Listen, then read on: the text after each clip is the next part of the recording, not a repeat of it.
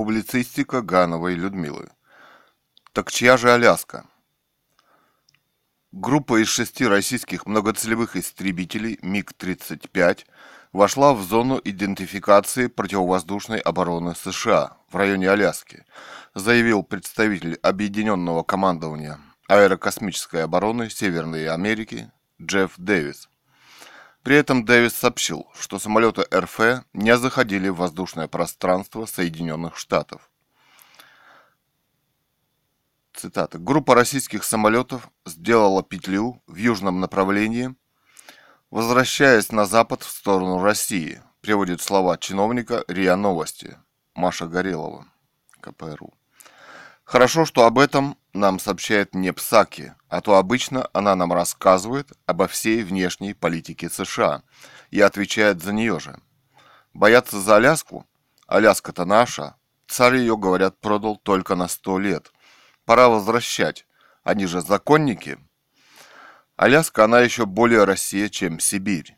Там студеные горные реки, королевский лосось, малина, медведи – все доказательства, что это Россия, налицо. Прочитав внимательно договор, договор продажи Аляски, вы не можете не заметить, что он не соответствует юриди юридическим нормам составления подобного рода документов. В нем ничего не сказано о времени продажи Аляски, навечно или на какой-то срок.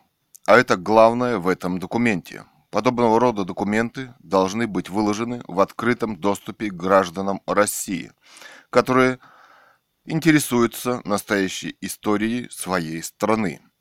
Большевики не только расстреляли царя Николая II и всю его семью, но последовательно и систематически незаконно дискредитировали и клеветали на русского царя и на все, что связано с его политической деятельностью – есть еще один вопрос.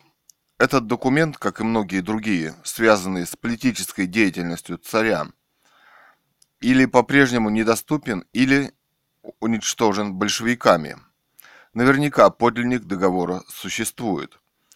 Но большевикам было невыгодно возвращать Аляску по царскому договору.